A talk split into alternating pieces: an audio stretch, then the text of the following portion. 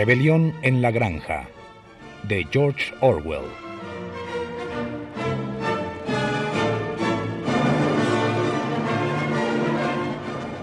Capítulo primero.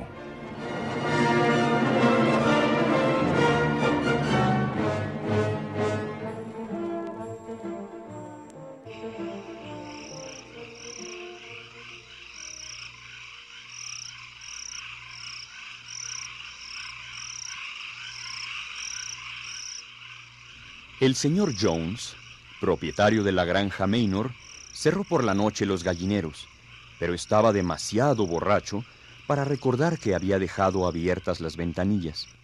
Con la luz de la linterna avanzando de un lado a otro, cruzó el patio, se quitó las botas ante la puerta trasera, se sirvió una última copa de cerveza del barril que estaba en la cocina y se fue derecho a la cama, donde ya roncaba la señora Jones.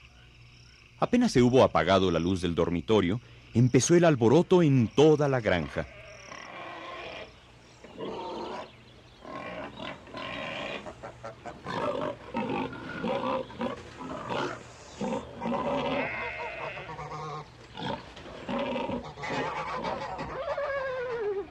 Dicen que el viejo mayor, el cerdo premiado, tuvo anoche un extraño sueño y que desea comunicárnoslo a todos los animales. Se ha convenido que sea en el granero principal, para que el señor Jones no pueda molestarnos.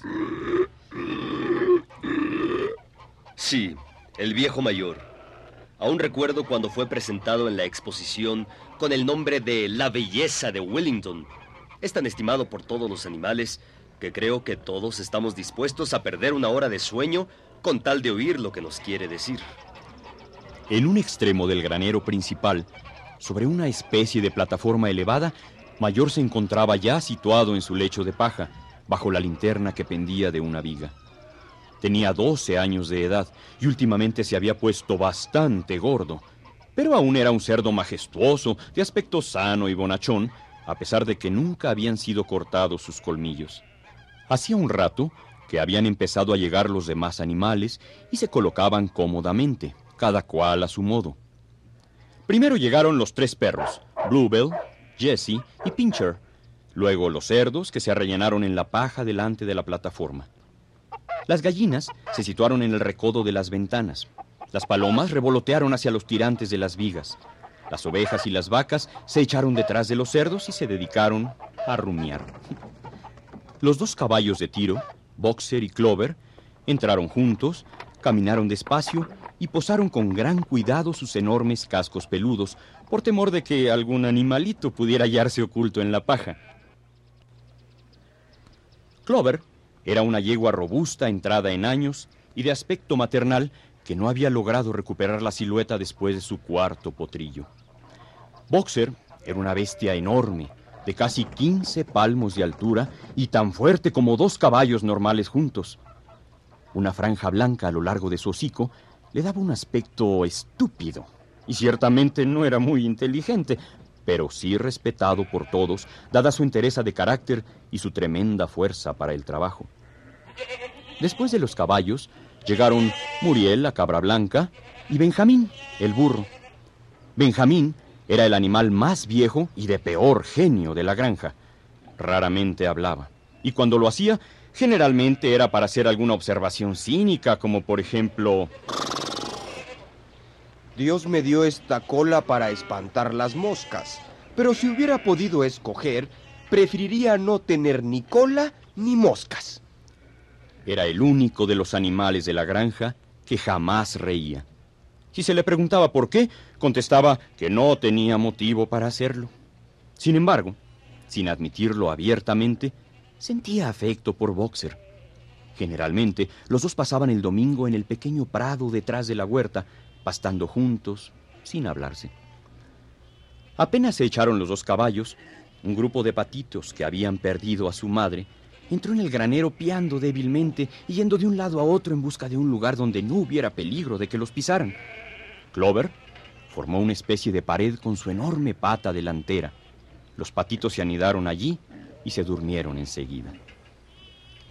A última hora Molly, la bonita y tonta yegua blanca que tiraba del coche del señor Jones, entró afectadamente mascando un terrón de azúcar.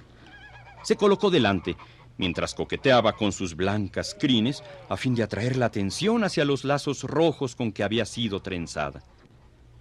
La última en aparecer fue la gata, que buscó, como de costumbre, el lugar más cálido y se acomodó finalmente entre Boxer y Clover.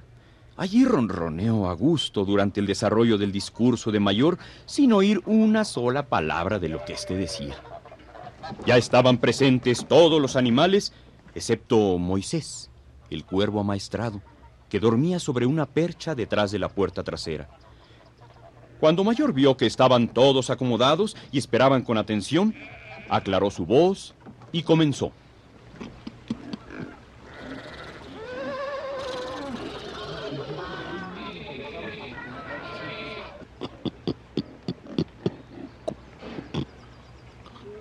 Camaradas. Camaradas. Os habéis enterado ya del extraño sueño que tuve anoche. Pero de eso hablaré luego. Primero, tengo que decir otra cosa. Yo no creo, camaradas, que permanezca muchos meses más con ustedes. Por favor, por favor, silencio. Así es. Y antes de morir, estimo mi deber transmitirles la sabiduría que he adquirido. He vivido muchos años. He dispuesto de bastante tiempo para meditar mientras he estado a solas en mi posilga y creo poder afirmar que entiendo el sentido de la vida en este mundo también como cualquier otro animal viviente. Es respecto a esto de lo que deseo hablarles. Veamos, camaradas, ¿Cuál es la realidad de esta vida nuestra? Afrontémosla. Nuestras vidas son miserables, laboriosas y cortas. Nacemos, nos suministran la comida necesaria para mantenernos. Aquellos de nosotros capaces de trabajar nos obligan a hacerlo hasta el último átomo de nuestras fuerzas, y en el preciso instante en que ya nos servimos, nos matan con una crueldad espantosa. Ningún animal de Inglaterra conoce el significado de la felicidad o la holganza después de haber cumplido un año de edad. No hay animal libre en Inglaterra. La vida de un animal es solo miseria y esclavitud. Esta es la pura verdad. Pero realmente no formará esto parte del orden de la naturaleza. ¿No será acaso porque esta tierra nuestra es tan pobre que no puede proporcionar una vida decorosa a todos sus habitantes? No, camaradas, mil veces no. El suelo de Inglaterra es fértil, su clima es bueno, es capaz de dar comida en abundancia a una cantidad mucho mayor de animales de la que actualmente lo habita. Tan solo nuestra granja puede mantener una docena de caballos, veinte vacas, centenares de ovejas, todos ellos viviendo en una comodidad y una dignidad que en estos momentos están casi fuera del alcance de nuestra imaginación. ¿Por qué entonces continuamos en esta mísera condición? ¿Por qué los seres humanos nos arrebatan casi todo el fruto de nuestro trabajo? Ah, allí está, camaradas, la respuesta a todos nuestros problemas. Todo está explicado en una sola palabra. El hombre. El hombre es el único enemigo real que tenemos. Cuando lo hagamos desaparecer de la escena, el motivo de nuestra hambre y exceso de trabajo será abolido para siempre. El hombre es el único ser que consume sin producir. Mm, cierto, y no da leche. ¡Ni pone huevos! Es demasiado débil para tirar del arado. Y es tan lento que ni siquiera puede atrapar un conejo. y sin embargo, es dueño y señor de todos los animales. Los hace trabajar, les da el mínimo necesario para mantenerlos y lo demás se lo guarda para él.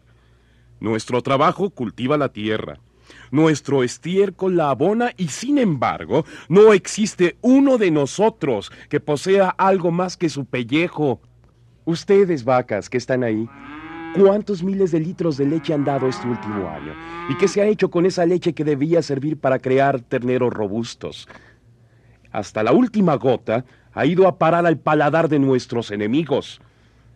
Y ustedes, gallinas, ¿cuántos huevos han puesto este año? ¿Y cuántos pollitos han salido de estos huevos?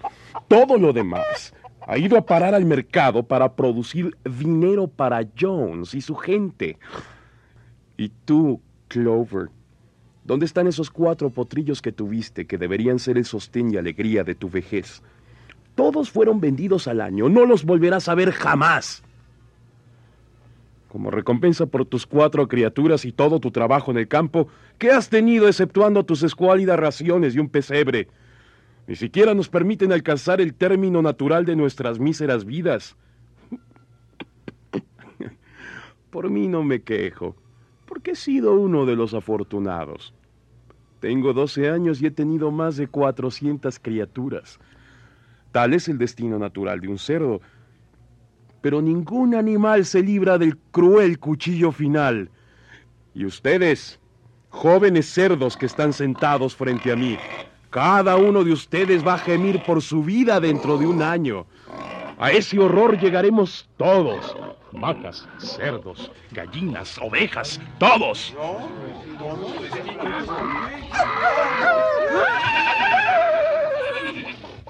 ¿Y los caballos? Ni siquiera los caballos y los perros tienen mejor destino. Tú, boxer, el mismo día que tus grandes músculos pierdan su fuerza, Jones te venderá al descuartizador, quien te cortará el pescuezo y te hervirá para alimentar sus perros de casa. En cuanto a los perros, cuando estén viejos y sin dientes, Jones les atará un ladrillo al pescuezo y los ahogará en el estanque más cercano. ¿No resulta entonces de una claridad evidente, camaradas, que todos los males de nuestras vidas provienen de la tiranía de los seres humanos? Eliminemos tan solo al hombre y el producto de nuestro trabajo nos pertenecerá. Casi de la noche a la mañana nos volveríamos ricos y libres. Entonces, ¿qué es lo que debemos hacer? Trabajar noche y día en cuerpo y alma para destruir a la raza humana. Este es mi mensaje, camaradas. ¡Rebelión!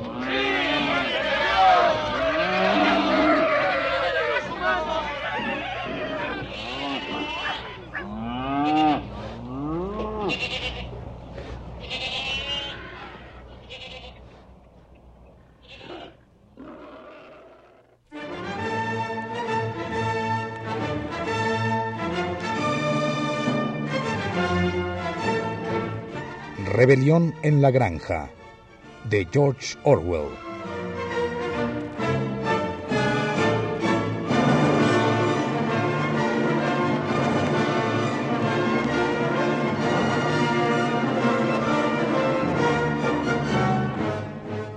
En este capítulo actuaron por orden de aparición Juan Stack, Josafat Luna, Tina French, José Ángel García, Raúl Ruiz, Edgar Vivar y Cecilia Toussaint.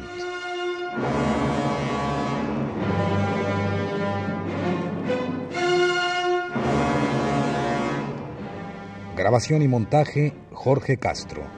Dirección técnica Juan Carlos Tejeda. Dirección artística Eduardo Ruiz. Realización Luis Lavalle.